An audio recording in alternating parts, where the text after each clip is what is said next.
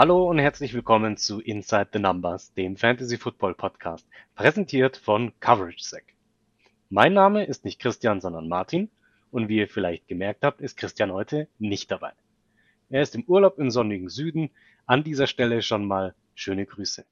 Deswegen darf ich heute durch die Sendung führen und ich habe mir dazu einen ganz besonderen Gast eingeladen, der mir fachkundig zur Seite stehen wird, nämlich Björn. Hallo Björn und herzlich willkommen. Moinsen Martin, moinsen an die Zuhörer da draußen. Ich war gerade etwas irritiert, als du meintest, äh, dass ich dir fachlich zur Seite stehe. Ich habe ja eigentlich gar keine Ahnung, aber ich stehe dir auf jeden Fall zur Seite. Das ist absolut untertrieben. Deine Positionierung in unserer Fantasy Football League spricht da natürlich Bände. Aber du hast noch mehr Verbindungen zu unserem Podcast. Erzähl doch mal, wie unsere Verbindung, die eher hinter den Kulissen passiert, zustande gekommen ist und welche Verbindung du zum Podcast hast. Jawohl. Äh, vorab einmal ganz kurz, falls es rascheln sollte, ich entschuldige mich dafür. Ähm, ich werde hier sehr viel Papier bewegen und weil ich etwas nervös bin, hibbel ich auf meinem Stuhl rum. Ähm, also das sind die Geräusche, die man eventuell hören könnte. Ähm, zu der Verbindung.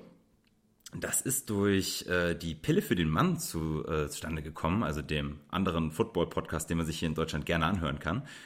Äh, da hatten Martin, äh, nein, Martin ich schon, Christian, der liebe Urlauber, ähm, ich habe vergessen, Dog Pound, äh, äh, Lars, Lars war es, äh, Dame, oh, äh, Nervosität. Genau, und ich waren da in einer Community-Folge zusammen, hatten ein bisschen geschnackt und äh, irgendwie fühlte sich das äh, sehr vertraut und äh, harmonisch an.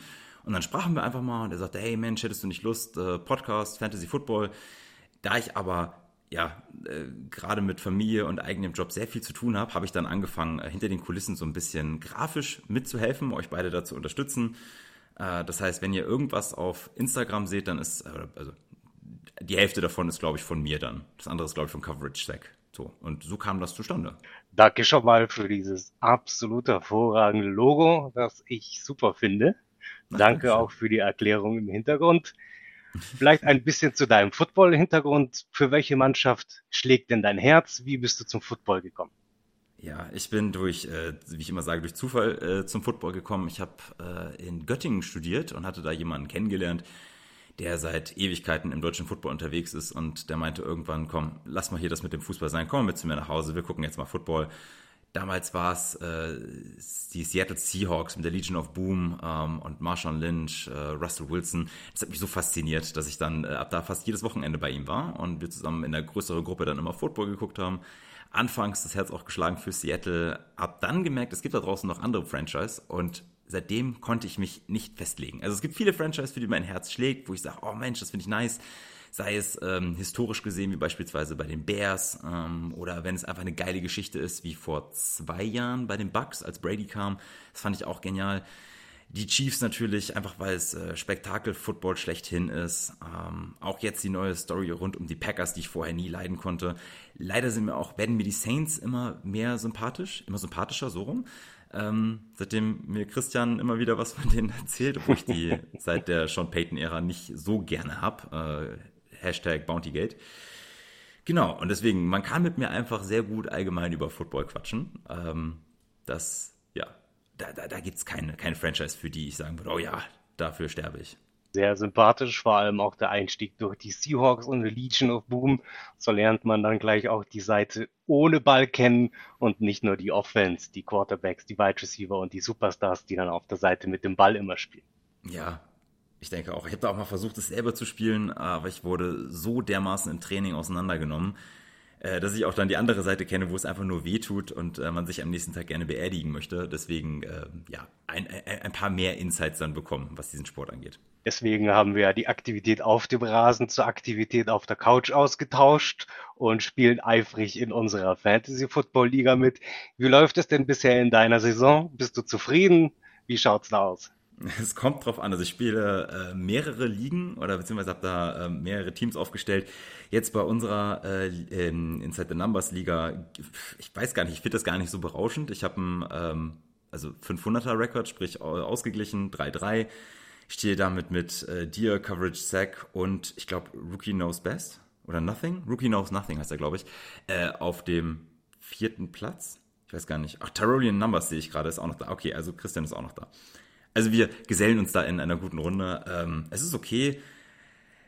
Ich glaube, das kannst du bestätigen. Ne? Man, man erhofft sich ja immer sehr viel von manchen Spielern und hat dann so seine Geheimtipps im Draft. Und das hat bei mir dieses Jahr irgendwie so gar nicht funktioniert. Es gibt ein paar Spieler, die mal ähm, ein Breakout-Game hatten, aber ja, ich weiß nicht. Ich hatte mehr erhofft, ehrlicherweise. Das erhofft sich, glaube ich, jeder nach den Draft-Picks. Man macht sich lange genug Gedanken darüber, denkt, man hat die Geheimtipps und dann funktioniert nur ein kleiner Teil dessen, was man sich so überlegt hat.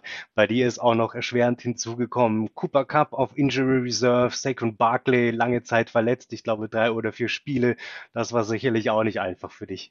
Ich wollte gerade sagen, ich habe ja auch, das Schlimme ist, ähm, ich habe auf, auf TikTok noch einen kleinen Kanal, wo ich dann auch viel versuche, äh, Football-Content zu liefern und hatte mich da auch mal mit dem Thema ähm, Fantasy Football beschäftigt und hatte so ähm, Tipps und Tricks für den Draft gegeben. Und äh, einer meiner Tipps war beispielsweise, lass Lamar Jackson in Ruhe, das äh, wird nicht funktionieren, nimm lieber Justin Fields.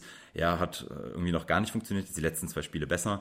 Ähm, und auch ganz wichtig war, ähm, bloß nicht Jonathan Taylor zu früh draften. Äh, der ist ja auf der PUP-List und wer weiß, ob er danach vielleicht in einen Holdout geht. Hm, schwierig. Was habe ich Idiot gemacht in der anderen Liga? Ich habe sofort Jonathan Taylor gedraftet, als ich ihn gesehen habe. Also ich kann mich noch nicht mal an meine eigenen Tipps halten. Ne? Naja.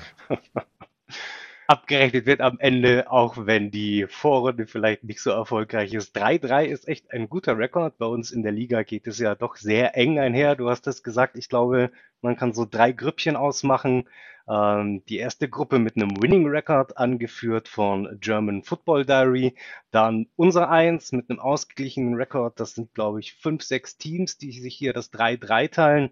Und dann nicht viel dahinter mit dem Record von 2-4 die äh, vier letzten Teams. Also ich denke, die Bye Weeks werden da zeigen, ob, äh, ob wir bei uns in der Mitte bleiben oder ob wir eher nach oben gehen. Ja, wir sprechen ja nachher noch über die, die Bye-Weeks. Die tun mir diese Woche richtig weh, äh, weil ich gefühlt aus jedem Bye-Week-Team äh, einen Spieler bei mir drin habe. Also Halleluja. Das ist jedes Jahr eine spannende Zeit. Kommen wir aber vom Ausblick noch ein bisschen zurück, nämlich zur vergangenen Woche.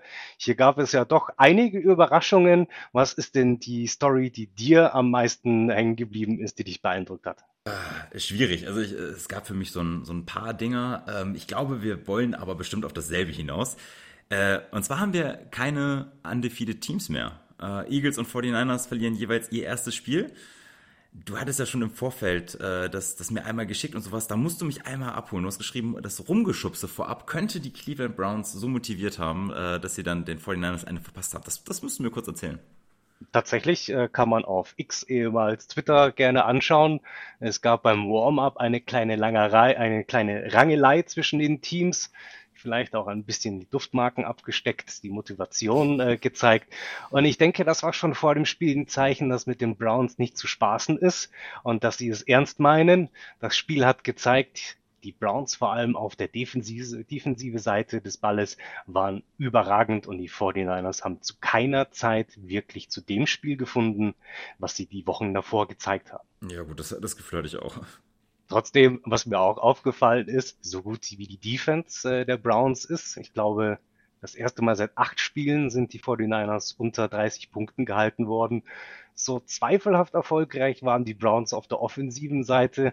Ein Touchdown, vier Field Goals, ein ganz seltsamer äh, Win, oder? Äh, definitiv. Ich muss aber auch sagen, ich finde die Browns sowas von suspekt. Ich ähm, hatte anfangs, als es, also man muss ja zu dem, zu dem Ballverteiler der Browns, weiß ich nicht, hat jeder seine eigene Meinung. Ich persönlich finde es jetzt nicht so toll.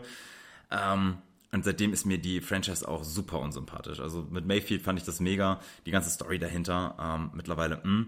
Aber, und ich glaube, das rächt sich jetzt so ein bisschen, man kriegt halt auch nicht mehr den alten Deshaun Watson zu sehen. Und ich glaube, der kommt auch nicht wieder. Und deswegen ist das so für mich momentan tut mir leid, Lars, so ein typischer Brown-Sieg. Irgendwie nichts wirklich Spektakuläres, mehr Glück als, als sonst was. Ähm, aber anscheinend funktioniert es. Ich weiß ehrlicherweise gar nicht, wie die gerade stehen in der, in der Conference. Aber ich glaube nicht, dass sie letzter sind, oder? Browns stehen 3-2, sind Drittplatzierte in ihrer Division in der AFC North, äh, punktgleich mit den Pittsburgh Steelers äh, und einen Sieg hinter den Baltimore Ravens. Das heißt, hier hinsichtlich Playoffs ist noch alles drin. Hm. Das ist so. War ich ja gar nicht so verkehrt. Vor den 49ers vielleicht einen Schritt weiter, weiter zu den Eagles. Auch die Eagles, du hattest es gesagt, waren vor der Woche undefeated. Nun eine Niederlage gegen die New York Jets. Was sagen wir dazu? Das war sowas von unerwartet und tatsächlich, ich habe das auch äh, anfangs gar nicht mitbekommen. Ähm, ich glaube, wir haben im Tippspiel äh, auch alle auf die ähm, Eagles getippt. Und wie gesagt, ich habe mir das Spiel dann in der Wiederholung angeschaut. Und da hat meine Frau angerufen, sie wollte irgendwas. Und ich hätte anschließend völlig vergessen, das Spiel fertig zu gucken, weil ich dachte, ja gut, okay, Eagles, dann gewinnen sie halt jetzt auch gegen die Jets. Nicht toll, aber gewinnen halt. Und dann sah ich das später auf Instagram und dachte mir so, what the fuck? Also, es, es, es kam mehr als überraschend. Ähm, von daher, wenn du da irgendwas, wenn du dazu irgendwas sagen kannst, dass du es erklären kannst, wie das passieren konnte, ich bin dafür offen. Ich kann mir nur die Zahlen danach anschauen und die waren vor allem in der zweiten Halbzeit verheerend. Ähm, kein Touchdown in der zweiten Halbzeit, insgesamt vier Turnovers, äh, Hurts mit drei Interceptions. Da stellt sich mir auch die Frage nach dem Fantasy Value, aber insgesamt doch alles alles andere als äh, zufriedenstellend für die Eagles, die es in den nächsten Spielen noch schwerer haben werden. Es warten nämlich die Dolphins, Dallas, die Baltimore Ravens und die Kansas City Chiefs. Und die Frage ist. Ich, ich äh, glaube nicht, dass die, dass die Ravens warten. Ich hatte mir nämlich den Spielplan auch nochmal angeschaut. Ich habe die da nicht gesehen. Ähm, ich habe aber die 49ers gesehen, dass die noch auf dem Spielplan sind. Dann ist mir da tatsächlich ein Fehler unterlaufen und die 49ers warten, was das Ganze nicht einfacher macht. Ich, ich wollte gerade sagen, das macht das Ganze schwieriger. Warten da die nächsten vier Niederlagen oder, oder was denkst du, wie die Eagles aus diesen vier schweren Spielen hervorgehen werden? Ich. Äh, es kann sein, dass es jetzt einfach ein Ausrutscher war, aber man darf ja, also du hast schon gesagt, Jalen Hurts, äh, unterirdische Performance, ja, trotzdem glaube ich noch äh, knapp irgendwas um die 21 Punkte geholt, also als äh, Fantasy-Football-mäßig. Jetzt spielen sie, glaube ich, als nächstes gegen Miami, wenn ich das richtig im Kopf habe. Da muss man mal schauen, was draus wird, weil Miami mit der Todesoffense einfach kommt. Ähm, die Frage ist, klickt diese Offense, wenn dieser Murder-Pass-Rush auf der anderen Seite wartet? Ich finde, Dallas ist... Pff, gegen die kann man durchaus gewinnen. Ich weiß nicht, alle hypen die sehr. Ja, okay, waren ein paar schöne Spiele mit dabei. Aber ansonsten finde ich die jetzt nicht überragend. KC muss man gucken, auf welchem Fuß man die erwischt. Ähm, Buffalo und 49ers wird, das, das wird wegweisend. Und ich muss ganz ehrlich sagen, ich freue mich aber. Ich weiß ja nicht, wie es dir geht. Kannst du mir gerne mal sagen, letztes Jahr waren die Eagles auch lange ungeschlagen. Und ich fand, das war nur aufgrund des Spielplans geschuldet. Oder was ist deine Erinnerung an das letzte Jahr? Ich finde es gut, dass sie dieses Jahr mal sich beweisen müssen. In Hinblick auf die Eagles möchte ich die letzte Saison ausblenden. Da hat das, äh, das Conference Final doch tiefe Wunden hinterlassen. Ähm, ich bin aber gespannt und freue mich tatsächlich auf das Spiel der 49ers gegen die Eagles.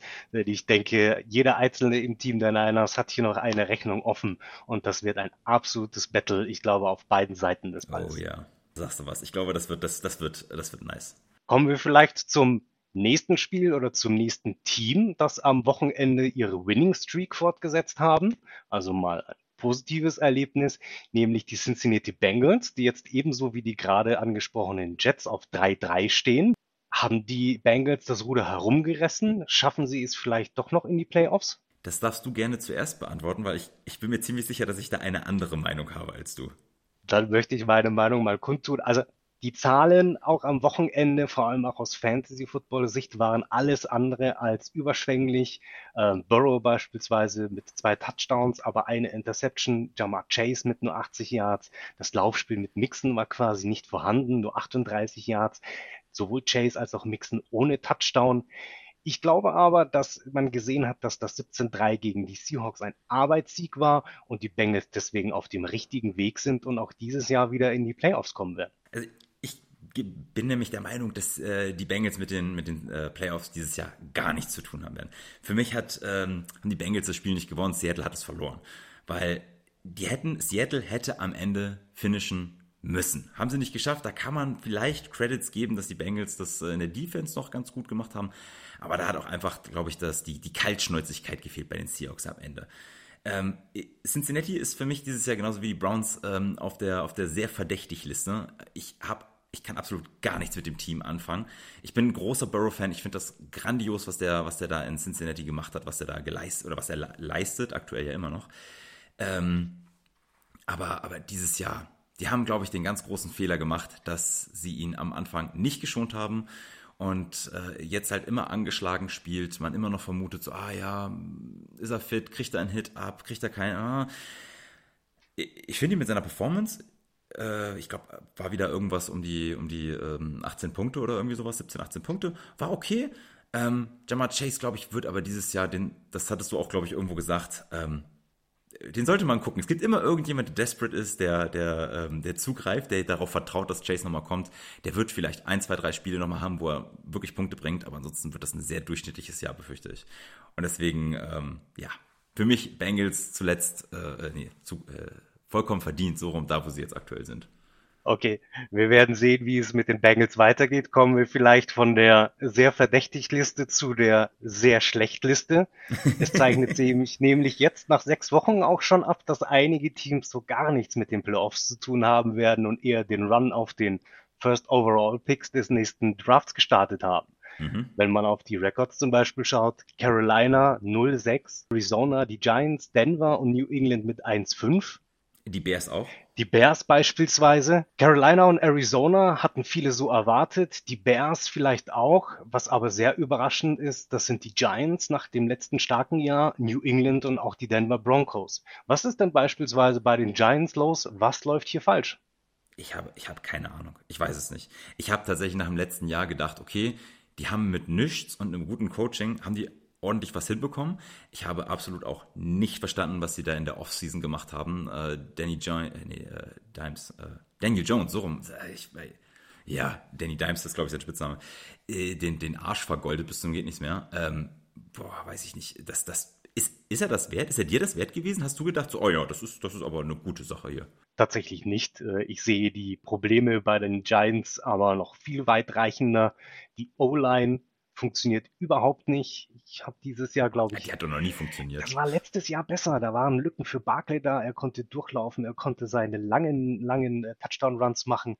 Das sehe ich dieses Jahr nicht. Auch wenn die, die Schedule, das muss man vielleicht auch an der Stelle sagen, Dallas 49ers, Miami, Buffalo, Seattle, das sind natürlich große Kaliber. Aber die Ergebnisse, die vernichtenden Ergebnisse, wir erinnern uns an die Week One gegen die Dallas Cowboys, 0,43, ich weiß es gar nicht mehr genau. Ich sehe hier keine Tendenz oder irgendein Ufer der Rettung. Überhaupt nicht. Und ich finde, das macht es für Fantasy Football auch irgendwie so schwer, dass man da, ich weiß gar nicht, gibt es irgendeinen, also außer, außer Barclay, ähm, einen relevanten Spieler, auch Waller. Ich dachte mir tatsächlich, als ich die Waller-Verpflichtung gehört habe, dachte ich mir so, okay, nice, gute Anspielstation, aber da kommt ja nichts. Tatsächlich waren die Giants Wide Receiver und auch Waller bei mir ganz oben auf der Liste. In vielen, äh, in vielen Mock Drafts sind die, die Giants Wide Receiver durchgerutscht und nicht gepickt worden. Hyatt, Wendell Robinson und auch Slayton. Aber die Zahlen zeigen einfach, auch hinsichtlich Fantasy Football, kaum Mehrwert. Mhm. Aber das sagtest du ja auch schon mal bei, und da kommen wir ja direkt zum nächsten Team, bei New England beispielsweise. Es sei denn, du willst noch irgendwas ergänzen. Da hast du auch in irgendeiner Folge hast du gesagt, du würdest nie einen Receiver aus New England nehmen, weil die einfach äh, gar nicht die Targets bekommen, dass es äh, keinen richtigen Nummer 1 Receiver gibt, vielleicht vom Namen her, aber ansonsten äh, ist das schwierig für Fantasy Football. Und ich persönlich, ich, das, du kannst mir ja gerne sagen, wie du das siehst. Ich finde, das System Bellycheck ist jetzt einfach, ist fertig. Der hat das großartig gemacht die letzten Jahrzehnte und ich finde das furchtbar, dass er jetzt so zerrissen wird und das ist alles seine Schuld und er ist das Gesicht des Untergangs. Ich finde einfach in der NFL, es, es restrukturiert sich ja immer alles. Es kommt ja immer wieder alles neu und die Offense, die er sich da, also die Defense ist immer noch nach wie vor, finde ich, eine Bellycheck-Defense ist, ist eine gute Defense. So. Aber die Offense hakt halt jetzt. Und da ist das System einfach zu Ende und da muss was passieren.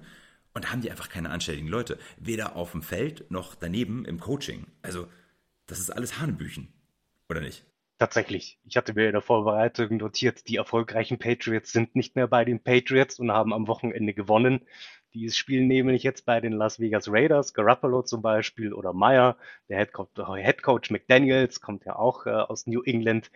Ähm, ich sehe offensiv keinerlei ähm, keinerlei positive Aspekte. Belichick, finde ich, macht auch das Leben für Mac Jones nur schlimmer. Ähm, ich glaube, jetzt in den letzten beiden Spielen wurde Mac Jones in der zweiten Halbzeit gebencht und durch Seppi ersetzt, hat fünf Touchdowns, sieben Interceptions. Das ähm, stärkt nicht gerade das Vertrauen deines Quarterbacks und das äh, setzt dich natürlich dann fort in die, in die Offensive und drückt sich dann in den Niederlagen aus. Also es geht sogar noch ein, es geht sogar noch ein bisschen weiter. Äh, heute habe ich die ersten Artikel gelesen, die fordern, dass Belichick entlassen wird oder sich selbst entlässt, da er quasi Alleinherrscher in New England ist. Ähm, und die ersten Rufe auch nach einem Rebuild werden laut. Da sind die Patriots allerdings auch nicht alleine, äh, sondern auch die Denver Broncos. Äh, Broncos 8-19 gegen Kansas. Bisher auch absolut enttäuschend, oder? Äh, ja, definitiv. Ich finde aber, wenn du dir die, also ich war letztes Jahr, war ich richtig gehypt, als, als äh, die ganzen Verpflichtungen für Denver kamen. Ähm, auch Russell Wilson, wie gesagt, früher einer meiner Lieblings-Quarterbacks, äh, mittlerweile sehr viel Credit verspielt aufgrund von ähm, ja, Off-Field-Issues, wie man so schön sagt. Dieses, diesen Skandal, den er da an, an den Hacken hatte wegen der äh, veruntreuten Charity-Gelder. Jetzt kam ja raus, dass er auch als äh, Teammate nicht wirklich äh, ja, sozial kompatibel ist, sag ich mal. Das macht mir die ganze, das, das macht mir alles super unsympathisch. Und nach dem letzten Jahr habe ich schon befürchtet, entweder wird es hui oder es wird fui. Und ich, ich finde, es bleibt einfach absolut fui. Ähm, von daher, ich, nee, ich will da gar nicht drüber reden. Ich überlasse dir das gerne. Du kannst mir gerne was zu den Denver Broncos sagen. Ich glaube, da muss man nicht mehr viel dazu sagen. Russell Wilson mittlerweile 34. Vielleicht ist er einer dieser Quarterbacks, der nur in einer Stadt, nur bei einer Franchise funktioniert. Ansonsten relativ junge Spieler bei den, bei den Broncos, die bei eventuellen Trades zur Trade Deadline auch entsprechenden Wert mitbringen. Ich glaube aber, dass die Broncos hier in der Saison auch eher darauf schauen sollten, eine gute Draft-Position zu bekommen und der Zug für die Playoffs abgefahren ist. Ich denke, aber du hattest vorhin noch, und das ist mir, dass wir jetzt ein bisschen springen, du hattest bei New England noch äh, Mac Jones gesagt und er wurde ja gebencht. Und ich finde, es gibt gerade so irgendwie die, die zwei großen Diskussionen, sind ja auf der einen Seite Mac Jones, sollte er gebencht werden oder nicht? Und äh, dann haben wir, dann haben wir Purdy, der ja eigentlich eine äh, grandiose Saison spielt, jetzt bis auf ein Spiel, ja wirklich immer abgeliefert hat. Und sofort sind die Kritiker da und sagen, siehst du, der kann nichts, der kann das nicht und bla. Und genau dasselbe ist ja ähm, in New England mit Mac Jones und ja auch, wie gesagt, in, in Denver, wo du halt jetzt einen neuen Headcoach hast, der versucht ein neues System zu etablieren. Sind wir alle dazu nervös und sollten einfach mal sagen, okay, sowas dauert und dann vielleicht das in, ins nächste Jahr vertrauen oder ist es jetzt zu Recht, dass man sagt, komm, scheiß drauf, alle Rebuild? Also äh, alle meine ich jetzt New England und Denver, entschuldige. Ich glaube tatsächlich, dass in den Fällen Wilson beispielsweise oder auch Purdy, vielleicht auch bei Mac Jones, bestimmte Artikel schon bei den Journalisten in den Schubladen warten und schon geschrieben sind. Und wenn es dann soweit ist, werden diese herausgeholt und es wird geschrieben. Wir haben es gewusst, das funktioniert nicht. Mag es sein, wie es will. Ähm, die NFL ist ein kurzlebiges Geschäft. Ähm, Leute werden schneller entlassen, als sie sich die, die Schuhe binden können und aufs Feld laufen können. Ich denke, Purdy sitzt sehr sicher im Sattel. Bei Russell Wilson und auch bei Mac Jones bin ich mir inzwischen nicht mehr so sicher. Ja, das heißt ja auch für Fantasy Football dann einfach, dass man bei den Franchise bzw. bei den Spielern dann wahrscheinlich etwas vorsichtig sein soll. Vielleicht hat man Glück und man erwischt mal ein gutes Spiel. Da sind wir wieder bei dem Thema, wie ist das Matchup. Aber ich mache da mittlerweile auch einen sehr großen Bogen um sowas. Genau. Vielleicht noch ein kurzer Review mit einem Preview auf die nächsten Wochen verbunden. Ähm, die Bye Weeks haben nämlich vorletzte Woche angefangen. Das ist bei Fantasy Football ja auch über etwas Besonderes. Auf einmal steht man, wenn man nicht aufgepasst hat, ohne Starting Running Backs da und muss den äh, Waiver durchforsten und mit zweit- oder drittklassigen Running Backs äh, sich vergnügen.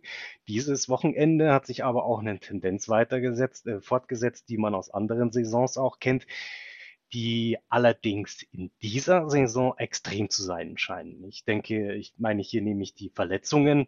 Wir hatten vor dem Spieltag bereits äh, Kyler Murray, Rogers, Shane, Jefferson, Jupp und Richardson auf IR, also eine lange Liste prominenter Spieler. Jetzt sind Verletzungen dazugekommen, teilweise Injury Reserve, teilweise noch questionable oder doubtful mit äh, Christian McCaffrey, Samuel Fields, Kyron Williams, Montgomery oder Lawrence.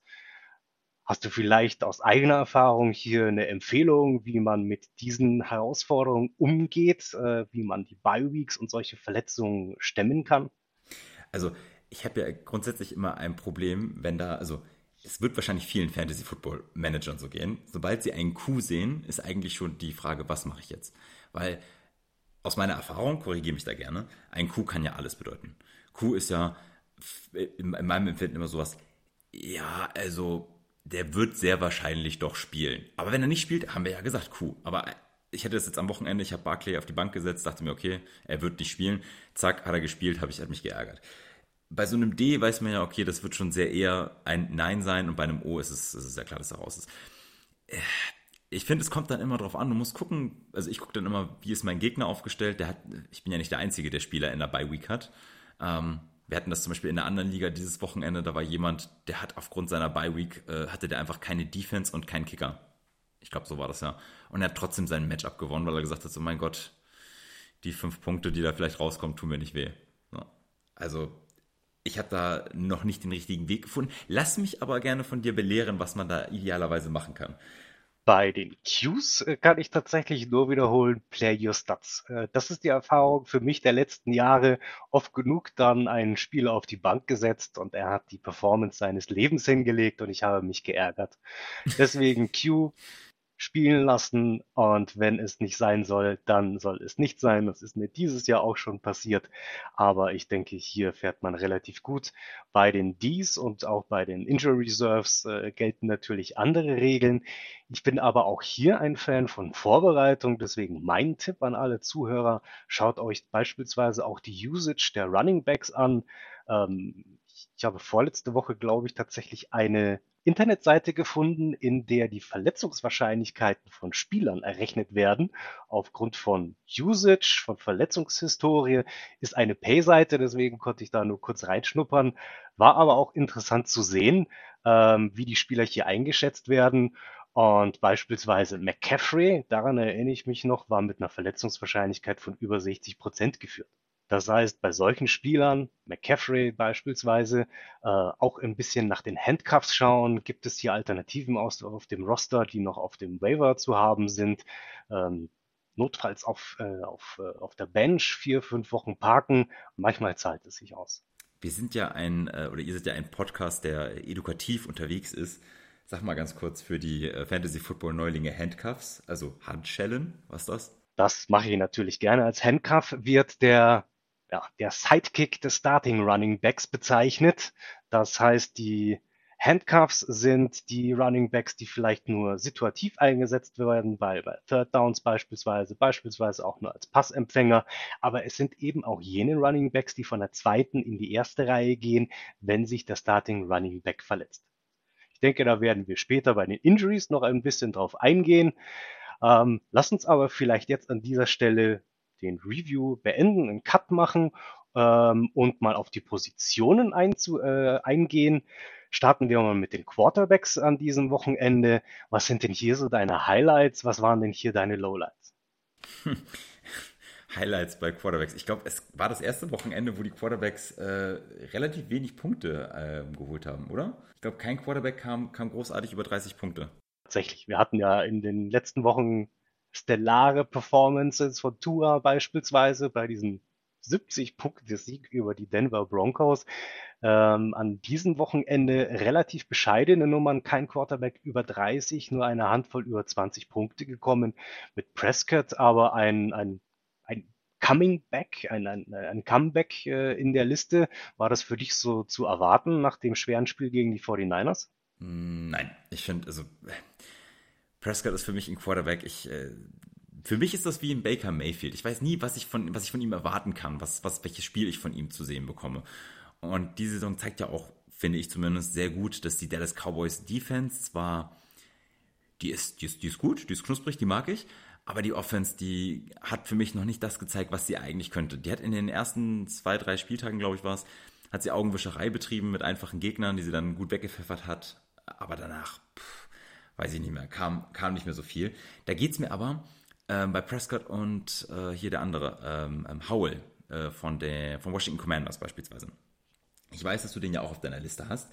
Ähm, ich habe zu Anfang der Saison dachte ich mir so, ja, warum lässt du Howell spielen? Ich verstehe es nicht. Und mittlerweile habe ich irgendwas in ihm entdeckt, wo ich mir denke, wo, wo, wo ich persönlich sage so, ja, gib dem Zeit und Vertrauen, das könnte was werden. Das ist, es ist gar kein schlechter, oder? Absolut. Äh, ich war selbst überrascht. Äh, für mich Howell und auch Goff aus Fantasy-Sicht zwei absolute mhm. Glücks Glücksgriffe. Beide waren in den Rankings vor der Saison sehr weit hinten. Jetzt äh, Howell mit drei Touchdowns. Er hat in dieser Saison nur eine Interception geworfen, hatte beim Fantasy Football viermal über 20 Punkte.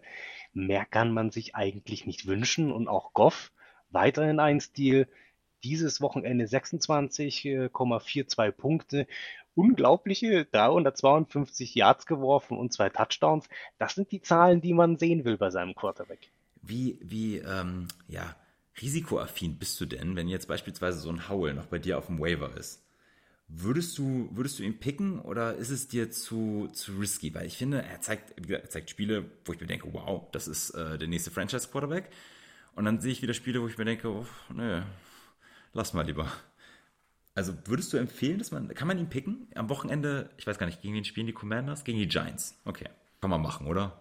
Absolut. Howell äh, in dieser Verfassung immer ein Waiver-Pick wert. Also sollte er noch verfügbar sein, greift zu.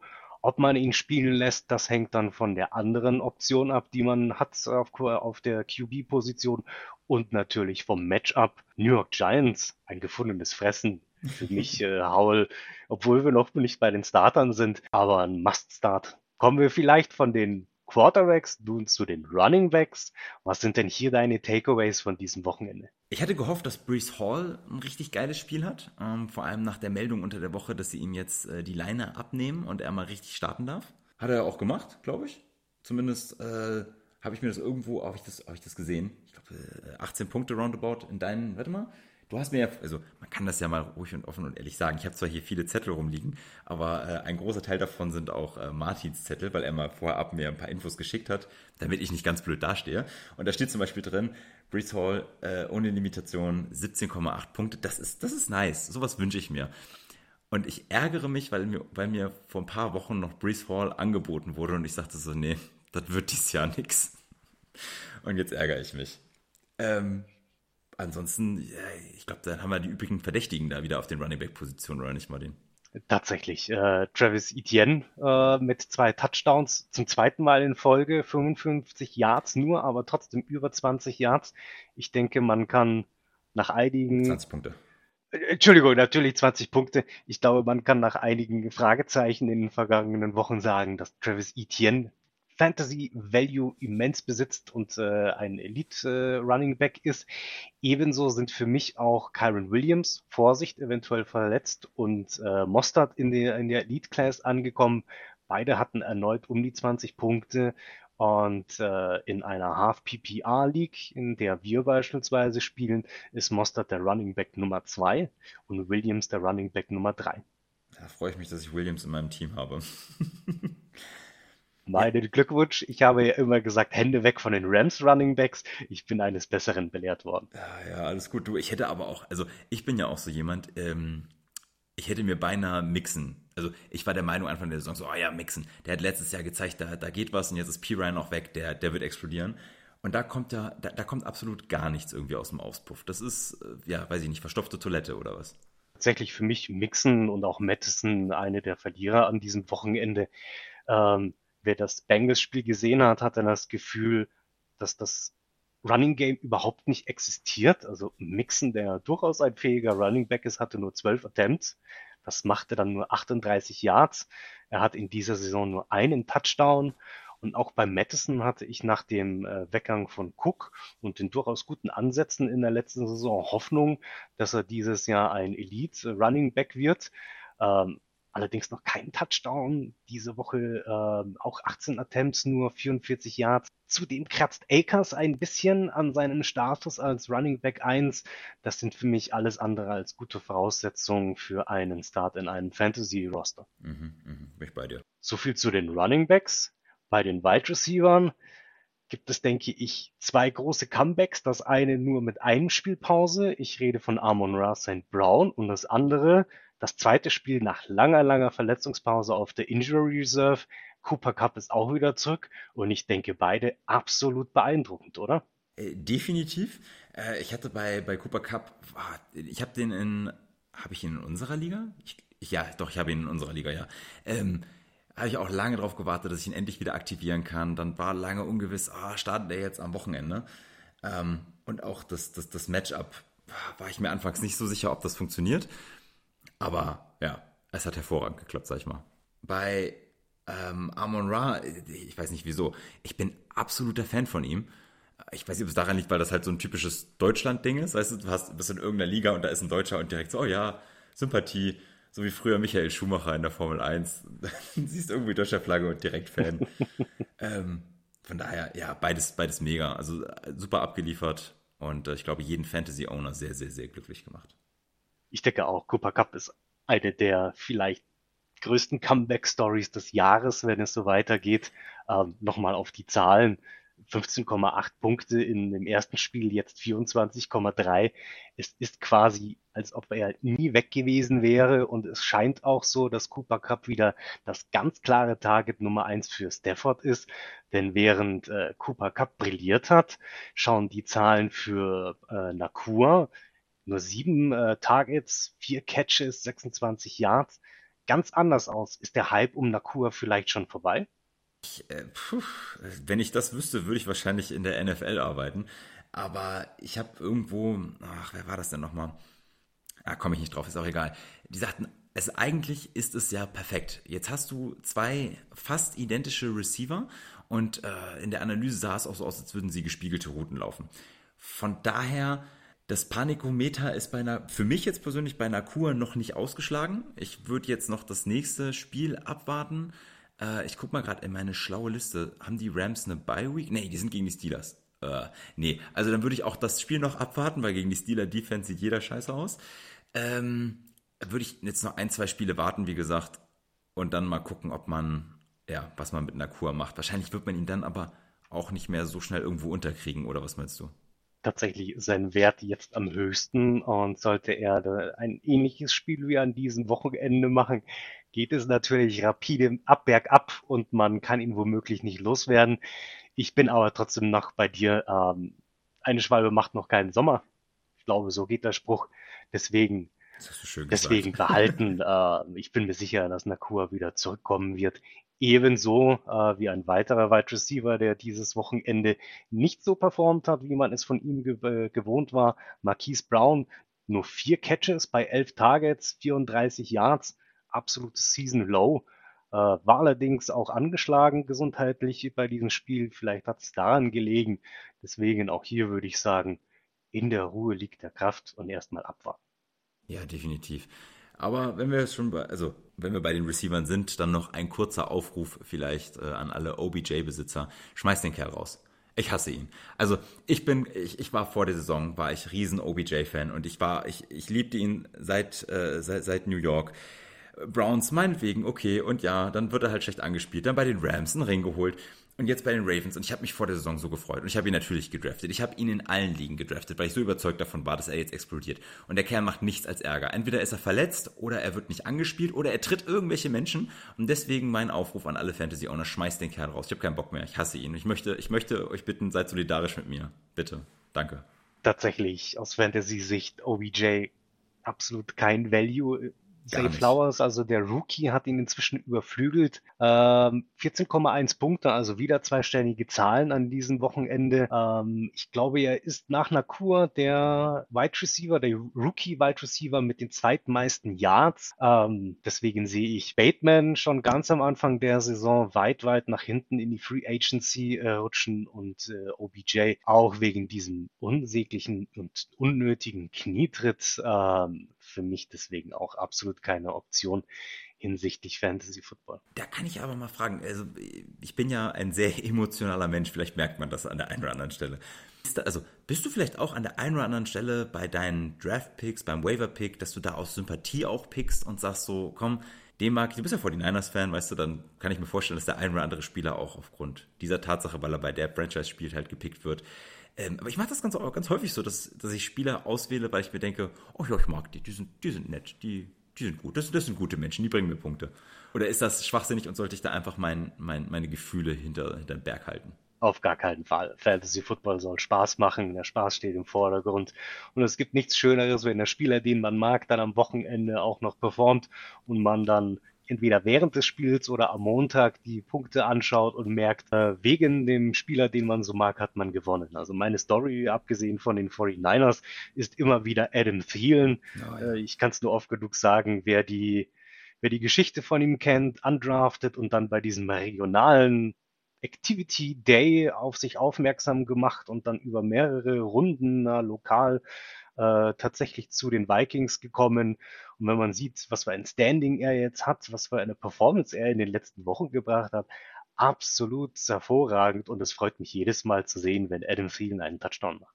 definitiv. Also Adam Thielen auch einer meiner Lieblingsspieler. Vielleicht gehen wir einen Schritt weiter zu den Tight Ends. Hier ist an erster Stelle von Kelsey. dem Wochenende, du sagst es, mal wieder Travis Kelsey am ersten Spieltag verletzt, dann so ein holpriger Start in die Saison in Week 2, aber ich denke jetzt neun Targets, neun Catches, über 100 Yards, 21,4 Punkte. Ich denke, der lässt keine Fragen offen, wer der beste Titan in der Liga ist. Äh, ich bin vollkommen bei dir. Ich bin, aber lohnt es sich eigentlich, jetzt mal abgesehen von Kelsey, ich finde, das ist ein unfassbarer Tight End. Lohnt es sich eigentlich über andere Tight Ends zu sprechen? Jetzt, ich nehme das schon mal vorweg. Es lohnt sich definitiv. Ähm, es gibt immer eine Handvoll pro Saison, die regelmäßig punkten und das wollen wir bei den Tight Ends. Selten in solchen Sphären wie Kelsey. Kittel hatte es in der zweiten Hälfte der letzten Saison gemacht, macht es dieses Jahr aber nicht. Also für mich auch einer der Verlierer auf der Tight Ends Position. Hat zum vierten Mal äh, tatsächlich, ähm, Andrews ist noch dabei. Ähm, viele hatten vor der Saison auch, auch Pitts äh, auf der Liste und auch Hawkinson. Pitts performt so lala, wird den, ähm, den Vorstoßlorbeeren nicht gerecht. Und genau da liegt die Schwierigkeit. Während man, ich, ich sage mal, die ersten 20 Picks, Wide Receiver, Running Backs relativ sicher einen Spieler hat, der punktet, manchmal überdurchschnittlich, manchmal dann eher nicht so doll, man hat aber trotzdem einen Spieler, der zuverlässig aufgestellt werden kann, äh, kann auf der Tight End Position, wenn man nicht früh genug zuschnappt, ein absoluter Bust auf einmal auf deinem Roster sein. Und hier die, hier die richtigen Tight Ends zu finden, wie zum Beispiel einen Sam Laporta, der dieses Jahr überragend spielt, ähm, glaube vor oder hinter Kittel, äh, hinter Kelsey, äh, Tight End Nummer zwei ist. Solche Spieler zu finden, das ist die Kunst und das passiert eher selten.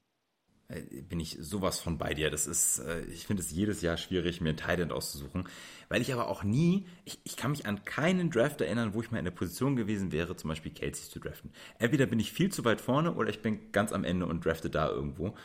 Ähm, und habe mich dann dieses Jahr in einer Liga, ich glaube in unserer Liga hinreißen lassen, habe ich Andrews genommen, weil ich dachte, ja komm, der, der rettet dir schon das ein oder andere Pünktchen. Und in der anderen Liga habe ich mich verführen lassen und habe tatsächlich Kyle Pitts genommen und ich bereue es. Ich bereue es Nee, am Wochenende jetzt nicht, da hast du recht, da hat er wirklich gut gespielt und auch davor das Wochenende war okay. Aber ansonsten, oh, es tut mir so weh, den Jungen. Überleg mal, mit was für Vorschusslorbeeren der ja in die Liga kam. Und er hat nichts davon erfüllt. Absolut gar nichts. Und das tut mir so weh, weil ich glaube, bei jeder anderen Franchise würde er anders eingesetzt werden. Weniger Blocking, mehr Routen, mehr, pa also ich glaube, der würde da, würde da explodieren bei einem anderen. Und ich glaube, es ist fast schon egal, bei welchem anderen Franchise tatsächlich ist es sehr schwer gelaufen für, für Kyle Pitts. Ähm, Quarterback-Situation alles andere als zufriedenstellend. Ähm, mit Algier und jetzt mit, mit Robinson auch zwei absolute Ausnahmetalente auf der Running Back-Position. Da bietet es sich an, einen Running Heavy Spielplan aufzustellen. Ähm, nicht nur Pitts ähm, ist einer der Leidtragenden, auch Drake London beispielsweise, mhm, mhm, der in dieser Saison weit hinter den Erfahrungen, äh, hinter den Erwartungen zurückbleibt. Deswegen vielleicht auch ein kleiner Tipp bei den, bei den Tight Ends, aber auch auf den anderen Positionen. Schon immer ein bisschen schauen, wer den Ball dahinter der O-Line hält und wirft oder einfach übergibt.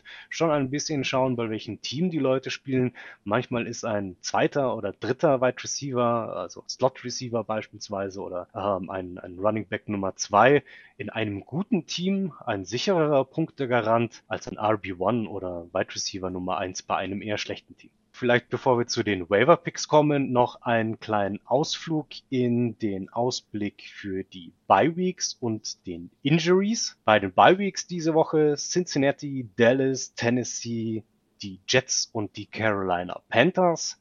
Das heißt, aufgepasst. Und Houston, Dankeschön. Äh, das heißt, aufgepasst bei den Spielern wie beispielsweise Chase, Mixon, Burrow, Prescott, Lamb, Henry, Garrett Wilson und Hall von den Jets, Adam Thielen, aber auch, man glaubt es kaum, bei den Houston Texans, äh, beispielsweise Pierce oder auch Collins. Hinsichtlich Injuries ist die Liste an diesem Wochenende, wir hatten es am Anfang schon gesagt, relativ lang. Äh, fangen wir bei den Quarterbacks an. Justin Fields, doubtful, er hat einen ausgerenkten Finger. Tendenz ist eher, dass er nicht starten wird. Wir erinnern uns, 75 Prozent der Spieler, die doubtful sind, werden am Wochenende nicht spielen. Sein Backup heißt Tyson Bagent. Wer, die, wer wem das nicht sagt, nicht ohne Grund, Finger weg, äh, bringt keinen Value mit. Trevor Lawrence, questionable wegen Knie, ist aktuell Day-to-Day. -Day. Hier heißt es beobachten. Als Backup steht CJ Beathard in den Startlöchern. Auch Jimmy Garoppolo ist questionable wegen einer Rückenverletzung. Week 7 ist allerdings eher unwahrscheinlich. Wer sich erinnern kann, das ist nicht das erste Mal, dass Garoppolo eine Rückenverletzung hat, möchte nichts hochbeschwören, aber Brian Hoyer steht hier in den Startlöchern, der am Wochenende gestartet ist. Das würde natürlich die Siegchancen der Las Vegas Raiders ordentlich minimieren, oder was meinst du? Ich, äh, boah, Las Vegas, ich muss auf meinen Zettel gucken, Las Vegas spielt gegen die Bears. Das finde ich grundsätzlich schon mal appetitlich für jede Offense. Also ich finde, die Bears sind ja durchaus machbar. Ne? Bears Defense lässt auch schlechte Leute gut aussehen. Ähm, und Brian Hoyer, das darf man ja ich finde, der fliegt unterm Radar. Der könnte alles machen zwischen, ich sag mal, 12 und 25 Punkten. Also wäre ich jetzt verzweifelt, weil mein, weil ich nur einen Quarterback im Team habe. Und der ist jetzt ausgerechnet in der Bye Week dann. Und ich gucke dann auf meinen Waiver. Ich könnte es mir vorstellen, dass ich mich verführen lasse und Brian Hoyer eine Chance gebe. Doch bei dem, bei dem Matchup, ah, ich, ich, ja, doch, ich muss sagen, ich, ich, ich würde es mir zutrauen. Das merken wir uns, wenn wir zu den Starts und den Sits kommen. Machen wir noch kurz bei den Injuries weiter. Ryan Tannehill, ein weiterer Quarterback, questionable, äh, Verletzung am Sprung, Sprunggelenk. Auch hier gibt es eine Vorgeschichte aus dem Jahr 2022. Beobachten und abwarten. Backup-Position ist nicht ganz klar. Malik Willis oder der Rookie Will Levis stehen hier bereit. Christian McCaffrey aktuell noch questionable. Ähm, Verletzung im Rippen-Bauchmuskelbereich. Heute war das MRI geplant. Ich habe vorhin, bevor wir gestartet sind, nochmal ähm, ins Internet geschaut. Leider noch kein Update. Die einzige Aussage war von Kyle Shanahan. Es schaut gut aus. Also auch hier Augen offen halten. Ebenso wie bei den Backups Tannehill, auch die Backups bei McCaffrey. Nicht ganz klar. Äh, Elijah Mitchell und Jordan Mason stehen hier bereit. Oton, Shanahan, beide werden ihre Snaps bekommen. David Montgomery, Running Back der Lions, auch questionable, eine Rippenverletzung. Ähm, Oton heißt es hier, he will be out for a bit. Das heißt, er spielt nicht und der Weg ist frei für Jamir Gibbs. Ein weiterer Running Back, der überraschenderweise questionable ist und noch nicht out ist. Äh, Damien Harris, wer das Spiel gesehen hat, katastrophaler Zusammenprall, Krankenhausaufenthalt. Ich glaube, inzwischen wieder aus dem Krankenhaus entlassen mit einer Gehirnerschütterung und einer Genickverletzung. Running Back Nummer zwei wird hier Latavius Murray sein, hinter Cook. Und dann haben wir noch eine besondere Situation bei den Rams, wo nämlich Kyron Williams, wir hatten ihn vorhin erwähnt, Running Back Nummer drei in dieser Fantasy-Saison und Ronnie Rivers voraussichtlich ausfallen lassen. Williams mit einer Sprunggelenksverletzung. Backup hier, und das wäre die Überleitung zu den Waivers. Zach Evans. Vielleicht bevor wir aber zu den Running Backs bei den Waivern kommen, lass uns doch bei den ähm, Quarterbacks nochmal einhaken. Wer ist denn hier dein Tipp für den Waiver? Auf jeden Fall nicht Gardner Minshew. Also ich, ähm, ich bin, ich, ich mag Minshew. Ich, ähm, äh, der, der, Junge ist einfach, der Junge ist cool. Aber ich äh, würde ihn nicht nehmen, wenn die Browns Defense auf der anderen Seite auf mich wartet. Ähm, dafür, ah, weiß ich nicht, dafür hat mir das letzte Wochenende auch nicht gefallen. Ähm, tatsächlich würde ich ansonsten eher gucken, ähm, kriege ich einen, einen Baker Mayfield vielleicht noch irgendwo her. Die spielen gegen Atlanta und ich finde, die Bucks sind so ein bisschen, ah, die können, glaube ich, noch ein bisschen mehr und gerade nach dem letzten Spiel gegen die Lions, glaube ich, wollen die nochmal groß aufspielen. Ähm, das könnte mir gut gefallen. Ansonsten, und das hat Aaron Rodgers unter der Woche gesagt, dass man auf Jordan Love vertrauen soll. Und deswegen, wenn Jordan Love da wäre, würde ich zu 100% versuchen, Jordan Love zu bekommen. Wie sieht's bei dir aus? Tatsächlich habe ich mir Gardner Minshew ähm, notiert. Oh nein, und du bist der Experte. Ich gebe dir aber absolut recht. Wir kommen ja später noch zu den Starts und zu den Sits. Ähm, für dieses Wochenende keine Option äh, unter den allen verfügbaren Quarterback-Backups und es gibt genug zu backuppen. Tannehill, äh, Garoppolo, ähm, Lawrence vielleicht out. Da ist viel Bewegung in der Free Agency. Ich sehe hier allerdings auch ähm, viele, viele Quarterbacks, die nicht erfolgreich punkten werden beim, beim Fantasy Football. Und meine Argumente für Gardner Minshew sind tatsächlich, das Laufspiel der Colts funktioniert mit Taylor und mit Moss. Taylor, der wieder zurück ist. Ähm, er hat in Pittman einen zuverlässigen Receiver. Und ich denke, Gardner Minshew hat die nötige Erfahrung, nicht an diesem Wochenende gegen die Browns, aber vielleicht übernächstes Woche, äh, übernächste Woche zu einem validen Streamer oder Lückenfüller, vielleicht aber auch Trade Target, falls jemand der Kollegen äh, einen Quarterback braucht, äh, Minshew dann anzu. Und, und hier wieder als unerfahrener Fantasy Manager, was ist ein Streamer? Streamer ist dann tatsächlich der Spieler, den du vom Waiver pickst, für ein Wochenende einsetzt, um eine Lücke zu füllen und ihn dann gegebenenfalls wieder fallen lässt, da seine, ah. seine äh, Optionen oder der, der ähm, nominelle Starter äh, wieder fit ist ähm, und deswegen die Chancen auf eine hohe Punkteausbeute eher gering. Guck mal, hier, hier lernt man noch was in dem Podcast. Deswegen an alle Zuhörer, ne? doch mal gerne ein Like da lassen und eine Bewertung und erzählt euren Freunden, dass sie das auch hören sollen. Hier lernt man, also ich habe schon so viel durch den Podcast an, an Fantasy Football gelernt, das äh, habe ich in den letzten Jahren nicht. Also von daher schon mal an der Stelle vielen Dank euch beiden für diesen kostenlosen Content, den ihr jede Woche liefert. Vielen, vielen Dank. Das ehrt mich natürlich und freut mich, dass wir nicht nur vor uns hinreden und äh, unsere eigene Leistung ein bisschen äh, durch den Kakao ziehen, sondern vielleicht auch noch ein bisschen Mehrwert generieren und mit den Tipps äh, den einen oder anderen zum Fantasy-Sieg verhelfen. Also mir auf jeden Fall. Wen hast du bei den Running Back Waivern? Tatsächlich, falls er noch zu haben ist, äh, Chubba Hubbard, 15,5 äh, Punkte dieses Wochenende, 88 Yards bei 19 Carries und einen Touchdown. Mehr kann man, denke ich, von einem Waiver-Pick nicht erwarten. Und ich glaube auch nicht, dass Chubba Hubbard zu einem Streamer wird, denn Sanders, der nominelle Running Back Nummer 1, ist weiterhin verletzt, momentan noch out war davor auch alles andere als gut. Bin ich einer der Leidtragenden und habe ihn bei mir seit zwei, drei Wochen auf der Bank. Deswegen vielleicht Jabba Harvard, vielleicht der neue Running Back Nummer eins bei den Carolina Panthers. Zach Evans hatten wir schon erwähnt. Kyron mhm. Williams fällt aus für mich Waiver Target Nummer eins, falls er zu haben ist, noch ein bisschen erweitert. Ein No-Waiver-Pick diese Woche. Ich rede von Ahmed von den äh, Miami Dolphins. Hatte dieses Wochenende zwar einen Touchdown, aber nicht zu vernachlässigen, dass Jeff Wilson Jr. expected to return ist, wie es so schön heißt. Und deswegen vielleicht eher schauen, ob Jeff Wilson auf dem Waiver verfügbar ist, denn ich denke, er wird sich mit Mostert wieder das Backfield teilen, wie es letztes Jahr auch war. Hast du Waiver-Picks für die Running Back-Position zu empfehlen? Also ich hätte nämlich tatsächlich, äh, ich hoffe, heißt er Ahmed? Ahmed? Ich weiß nicht, wie man ihn ausspricht. Äh, du hattest letzte Woche schon gesagt, es gibt da ein ganz tolles äh, Papierchen von der NFL, wo dann die Pronunciations drin sind. Ich Und habe Ahmed. selbst nicht nachgeschaut. Äh, du ich auch nicht. ähm, ich würde ihn tatsächlich aber noch nebenbei, und du sagst es, äh, Jeff Wilson ist expected to return.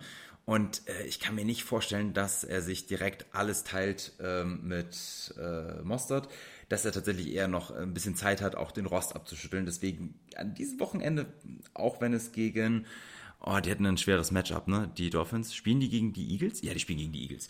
Ähm, aber ich würde trotzdem Ahmed dieses Wochenende nochmal irgendwie das Vertrauen schenken. Ich habe mir auch tatsächlich, heißt er Jordan Mason oder heißt er äh, Jen Jenison Mason? Der von den, äh, von den 49ers. Jordan Mason, okay. Äh, ich würde ihn tatsächlich als äh, CMC-Ersatz äh, mir versuchen zu organisieren.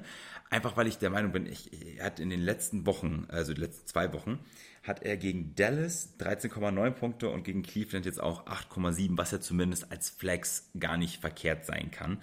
Ähm, das zeigt schon, er wird gut eingesetzt. Er hat in beiden Spielen hat er einen Touchdown, sehr wohl. Das heißt, er wird auch in, in ähm, Endzone-Nähe eingesetzt. Das finde ich, das, das finde ich attraktiv.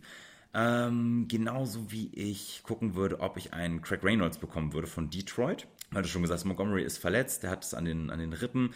Gibbs, ja, ist wieder fit, aber immer noch mit Hamstring, wird wahrscheinlich limitiert sein. Deswegen würde ich da auch gucken, äh, so ein Craig Reynolds bei der Offensive äh, von Detroit, die spielen auch High Power. Die werden viel übers Laufgame, also äh, Laufspiel gehen. Ähm, könnte ich mir auch vorstellen, dass das, dass das ein guter Pick sein könnte. Möglicherweise, vielleicht. Hört nicht auf mich. Welcher Pick wäre denn möglicherweise vielleicht auf der Wide Receiver Position für dich äh, wert? Äh, du meinst als Waiver? Ähm, was habe ich mir denn aufgeschrieben? Zack, zack, zack, zack, zack. Äh, auch wieder Detroit. Äh, Jameson Williams ist zurückgekehrt und ich glaube, dass der wirklich noch zu haben ist, weil er in der ersten Woche, als er zurückkam, hat er, glaube ich, nur ein mageres Pünktchen gemacht und da waren alle so ein bisschen enttäuscht und haben gesagt, ah ja, nee, doch nicht. Äh, jetzt hat er am Wochenende 12,3 Punkte gemacht Ähm, ja, sie spielen zwar in, in Baltimore, also Detroit spielt in Baltimore, ähm, aber ich glaube, die werden damit zu tun haben, Amon Ra zu covern.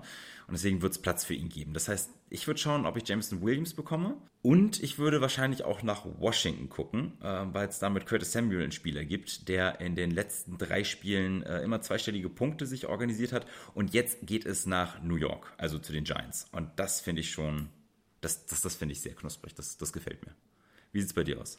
Da stimme ich dir absolut zu. Curtis Samuel hatten wir, glaube ich, auch letzte Folge schon bei uns bei den Waiver-Tipps. Ähm, jedes Jahr immer irgendwo zwischen äh, Free Agency und der Bank. Ich denke aber dieses Jahr mit der Performance der Commanders am Wochenende ist er viermal angeworfen worden, hatte auch vier Catches, wieder über zehn Yards und wieder einen Touchdown. Ähm, für mich absolut valider Waiver-Pick. Ich möchte hier auch äh, Rashid Shahid von New Orleans äh, anbringen. 17,3 oh ja. Punkte bei 85 Yards und einem Touchdown ähm, war sogar der sechstbeste Wide Receiver in Week Nummer 6 und vielleicht auch ein Waiver-Pick in manchen Ligen. Er kehrt nächste Woche voraussichtlich von der Injury Reserve zurück. Deontay Johnson, verletzt seit Anfang der Saison. Gibt bestimmt einige Spieler, die ihn deswegen gedroppt haben. Halt deswegen Ausschau, ob Deontay Johnson wieder verfügbar ist. Voraussichtlich diese Woche wieder dabei. Von den Wide Receivers zu den Tight Ends hier ganz kurz gefragt, gibt es für dich hier irgendetwas von Wert auf, der, auf dem Waiver-Markt? Ähm, nur wenn man desperate ist, also nur wenn man der eigene Tight End vielleicht gerade irgendwie eine Bye Week hat oder so. Und man sagt, okay, oder man hat einen Kyle Pitts und will ihn loswerden. Ähm, ich würde mal nach Las Vegas gucken. Äh, Michael Meyer scheint zumindest so, als käme er immer mehr in Fahrt. Hat jetzt gegen New England äh, das erste Mal äh, zweistellige Punkte gemacht und die Raiders spielen gegen die Bears am Wochenende. Das könnte auch ein sehr ähm, ja, gutes Spiel für Meyer werden. Von daher, das, der steht auf meiner Waiver-Liste. Sehr gut. Dann möchte ich noch äh, Conklin anbringen. Für mich ein sehr schwieriger Pick, aber zumindest hat er in den letzten Wochen immer vier bis sechs Targets bekommen. Ähm, diese Woche 8,4 Punkte gemacht. Das sind Werte, die man gerne von einem Waiver-Pick, von einem Waiver-Tight End hat. Wir hatten aber vorhin den Begriff Streamer und mehr als das ist Conklin für mich nicht.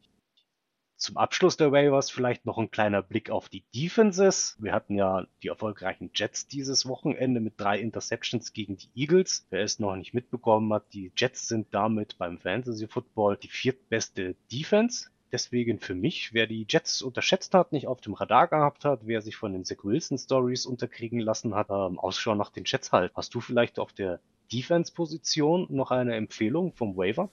Ja, ganz schwierig. Ich habe mir das mal als Vergleichswert bei uns in der Liga angeschaut. Und alles, was du noch so haben kannst, ist entweder äh, Hui oder Fui. Äh, mir fällt da die äh, Seahawks Defense ein, die dir entweder zweistellig Punkte einbringt oder Minuspunkte. Ich finde auch die Giants, oh, also die Defense der Giants ist nicht so schlecht wie ihre Offense. Aber ansonsten, das ist, ich glaube, die hat jetzt auch die letzten beiden Spieltage acht Punkte. Das ist okay. Kann man vielleicht mal machen. Ansonsten, fällt mir da ehrlicherweise nichts ein. Die Sendung neigt sich dem Ende zu, aber wir müssen zum Wesentlichen kommen. Jetzt haben wir lange genug darüber geredet, was passiert ist, was passieren wird. Wir kommen zu den Starts und zu den Sits. Was sind denn die Empfehlungen für unsere Zuhörer? Welche Spieler sollte man an dem Wochenende unbedingt starten lassen und welche auf der Bank lassen? Was sind denn dein oder was ist denn dein Top-Starter und dein Top-Sit auf der Quarterback-Position? Also ich habe äh, einen richtigen Starter, wo ich sage, den müsst ihr auf jeden Fall spielen lassen, äh, habe ich gar nicht so richtig, weil ich, ich, glaube, jeder, der seinen Quarterback hat und der nicht in einer, ähm, in einer Bye Week ist, lass ihn spielen, lass es versuchen. Ich finde, es gibt schwierige Matchups, wo man das überhaupt nicht vorhersagen kann. Ähm, ich habe aber eine, definitiv eine, eine Sit-Empfehlung, wenn ich die vorwegnehmen darf. Oder soll ich dich erstmal deinen Start machen lassen? Gerne deine Sit-Empfehlung, dann machen wir Start und Sit zusammen. Jawohl. Setzt Kirk Cousins auf die Bank, wenn ihr ihn habt. Der Junge ist, ähm, hat sich noch nicht daran gewöhnt, dass JJ, also sprich Justin Jefferson, nicht da ist. Das hat man schon gegen äh, Chicago gesehen, hat er sich schwer getan. Und jetzt ähm, kommt Nick Bosa und die 49ers Defense um die Ecke und die wollen essen ich glaube nicht, dass da irgendwas funktionieren wird im Passspiel. Die Vikings werden wahrscheinlich derbe eins aufs Fressbrett bekommen, wenn man das mal so sagen darf. Und deswegen würde ich Kirk Cousins nicht spielen lassen. Also das, das, nein, das funktioniert nicht. Dann zuerst mein Starter auf der Quarterback-Position. Für mich ist es Jordan Love, frisch aus der Bye Week gegen die Denver Broncos. Wir hatten das Thema Broncos schon am Anfang dieser Folge. Sehe deswegen gutes Potenzial, um Punkte zu machen. Mein Sit of the Week auf der, auf der äh, Quarterback-Position hatten wir auch schon besprochen. Mac Jones wenn er denn überhaupt das Spiel zu Ende bringt, er wird gegen die Buffalo Bills kein Land sehen. Ja, da bin ich bei dir. Bei den Running Backs für mich der Starter Brian Robinson, auch gegen die New York Jets. Tut mir ein bisschen, äh, gegen die New York Giants, Entschuldigung. Tut mir ein bisschen leid für die Giants, die heute so viel äh, gebasht werden, aber es ist die zweitschlechteste Defense gegen den Lauf, deswegen Robinson von den Washington Commanders. Und wen ich diese Woche auf der Running Back Position nicht aufstellen würde, was vielleicht auch für den Rest der Saison gilt, das ist Gus Edwards. Der Running Back der Ravens heißt für mich Lama Jackson. Alle anderen sind eher nur Beiweg. Und gegen Detroit, beste Rushing Defense, sehe ich da auch kein Land. Ich gehe bei beidem absolut hundertprozentig mit dir mit. Also auch äh, Brian Robinson bin ich dabei, äh, ihn starten zu lassen. Ich würde tatsächlich noch gucken, ähm, je nachdem, welchen Packers Running Back ich habe, ob es jetzt Aaron Jones oder AJ Dillon ist. Ähm, da muss man mal vielleicht gucken, wie ist da gerade die ähm, Gesundheitssituation. Also ist Aaron Jones fit, wird er spielen oder gehen sie auf AJ Dillon? Weil Denver einfach die schlechteste Run-Defense hat. Die sind, die sind noch schlechter als, als äh, die Giants. Ähm, deswegen da könnte ich mir vorstellen, dass es ein guter Start wäre. Es tut mir leid, wenn es gerade im Hintergrund ein bisschen lauter wird. Das ist meine Frau, die noch irgendwas naschen will. Und ähm, ansonsten Kareem Hunt habe ich mir noch aufgeschrieben. Der hat letzte Woche schon gut performt. Und jetzt kommt Indianapolis um die Ecke. Ähm, die haben, ich glaube, die 19. schlechteste. Also die sind auch richtig schlecht im, im Lauf und Kareem Hunt ist heiß. Ähm, da könnte ich mir auch vorstellen, dass da gut was geht. Deswegen auch da ein Start. Und bei Sid bin ich auch bei den Ravens. Allerdings bin ich bei Justice Hill. Den haben sie letzte Woche versucht einzusetzen. Das hat überhaupt nicht funktioniert und das wird auch jetzt nicht funktionieren. Also von daher sitzt ihn auf die Bank. Wie sehen denn deine Tipps auf der Wide Receiver Position aus? Jawohl. Ähm, hatte ich ja schon gesagt, Curtis Samuel würde ich auf jeden Fall starten lassen. Ähm, und das ist auch tatsächlich mein einziger Wide Receiver Start, den ich sage, der muss auf jeden Fall spielen, weil, wie gesagt, das sind die Giants. Und bei den Sits habe ich mir zwei Namen notiert. Einmal ist das ähm, Calvin Ridley und äh, Hopkins. Äh, und aus dem einfachen Grund, weil die Quarterbacks nicht ihre Quarterbacks sind, sondern die Ersatzleute. Also wenn Hopkins ist so schon sehr unterschiedlich in seiner Leistung und wenn Tannehill dann nicht da ist äh, und dann nur einer der Rookies spielen wird, sehe ich da überhaupt kein, kein, kein Target für ihn. Also ich glaube nicht, dass die den Druck standhalten können, dass da was ordentliches bei rauskommt. Ähm, und Calvin Ridley ist für mich auch Licht und Schatten und ohne Trevor Lawrence wird da auch nichts passieren gegen die Saints Defense. Wie sieht es bei dir aus, Martin?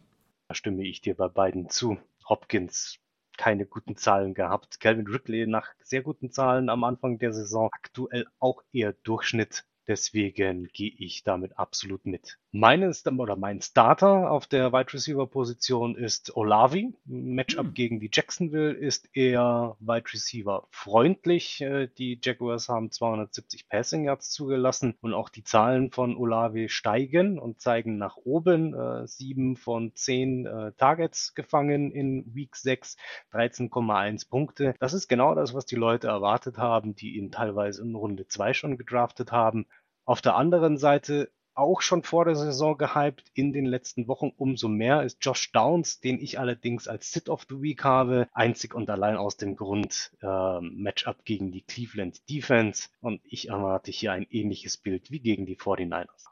Bei den Titans möchte ich mich ein bisschen weit aus dem Fenster lehnen und sagen, mein Must-Start ist George Kittle. George Kittle, Monday Night Game und äh, zumindest beim Thursday Night Game war es wieder soweit und Kittle hat performt mit zwei Touchdowns. Ich habe so das Gefühl, es wird auch im Monday Night Game nächste Woche so sein. Kittle deswegen für mich der Starter. Unbedingt auf der Bank äh, ist bei mir bei Tight Ends Dawson Knox von den Buffalo Bills. Egal ob Kincaid spielt oder nicht, er ist immer noch angeschlagen aber Knox zweimal in Folge nur 3,2 Punkte. Die New England Patriots Defense gegen die Titans gar nicht mal so schlecht, äh, lässt die sechs wenigsten Punkte zu. Deswegen würde ich dieses Wochenende von Knox die Finger lassen. Wie schaut's bei dir aus?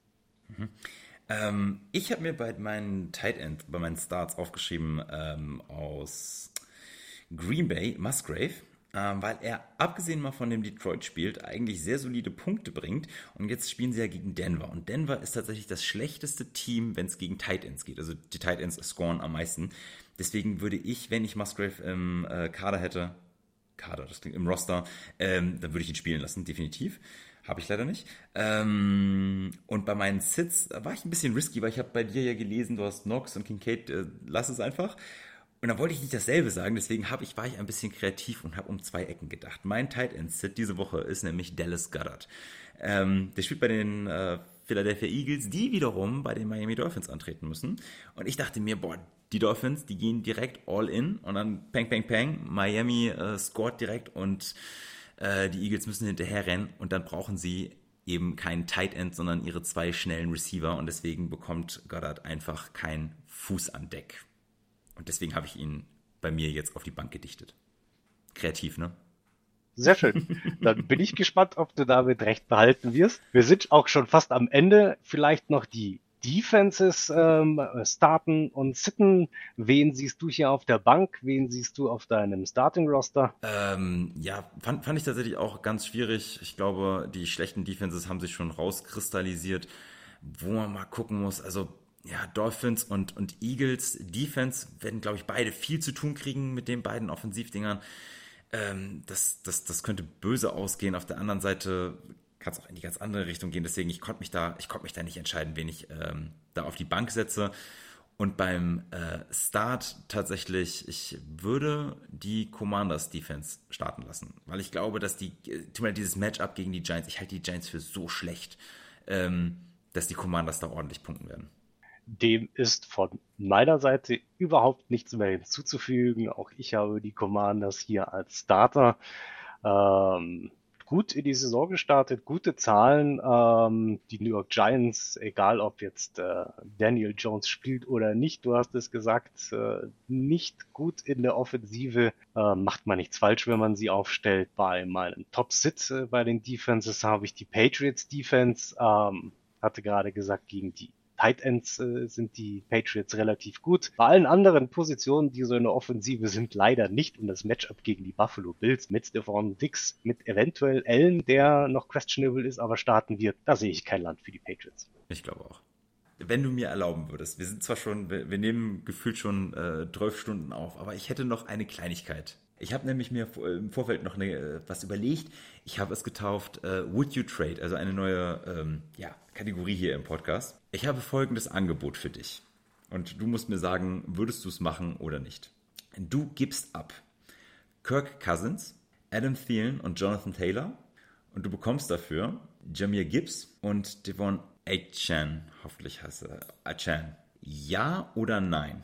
Also Kirk Cousins, auch wenn es letztes Jahr. Genau, der ja momentan unterirdisch performt. Der aber trotzdem äh, noch einer der besseren Quarterbacks ist. Und ich glaube, dass Edison vielleicht nicht die riesengroße Schuhe von Jefferson füllen kann, aber trotzdem ein, ein valides Target für Cousins bleiben wird. Da sehe ich Cousins, je nachdem, wen man noch so auf dem Roster hat, als, als Quarterback durchaus eine, eine nette Option, eine nette Ergänzung. Adam Thielen aktuell übermäßig gut. Ich glaube, zweimal in Folge über 20 Punkte. Sehe ich allerdings nicht über die gesamte Saison. Deswegen habe ich ihn vor kurzem auch abgegeben. Jonathan Taylor für mich aktuell noch nicht ganz klar, wie sich Moss und er entwickeln werden. Am Wochenende waren die Targets geshared. Ich glaube, Moss hat mehr im, im Passing Game ähm, den Ball gesehen, Taylor mehr auf dem Boden. Für mich also ein Nein, ein Vielleicht und ein Okay auf dieser Seite und auf der anderen Seite äh, Gibbs, abhängig davon, wie lange Montgomery ausfällt, ein absolut super Running Back.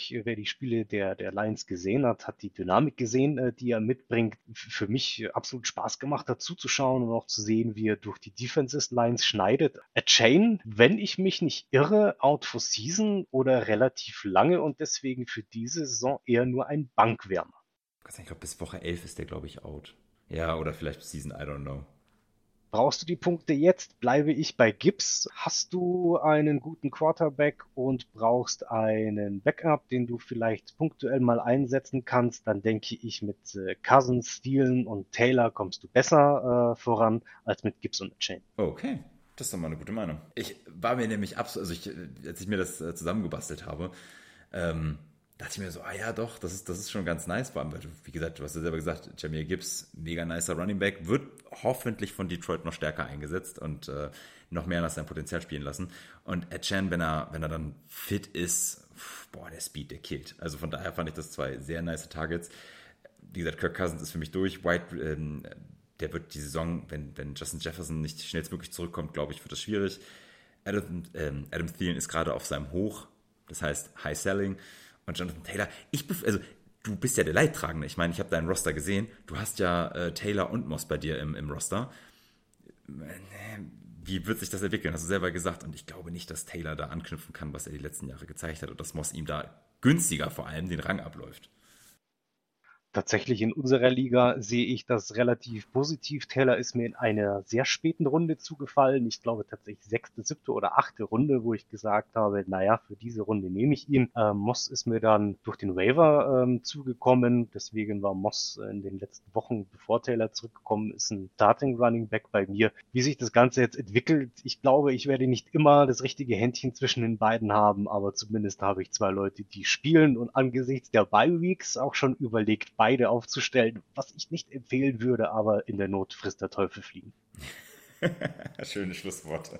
Exakt. Damit wären wir über unsere heutigen Sendung am Ende. Es hat mir riesen Spaß gemacht. Ich hoffe, es war auch für dich ein tolles Erlebnis.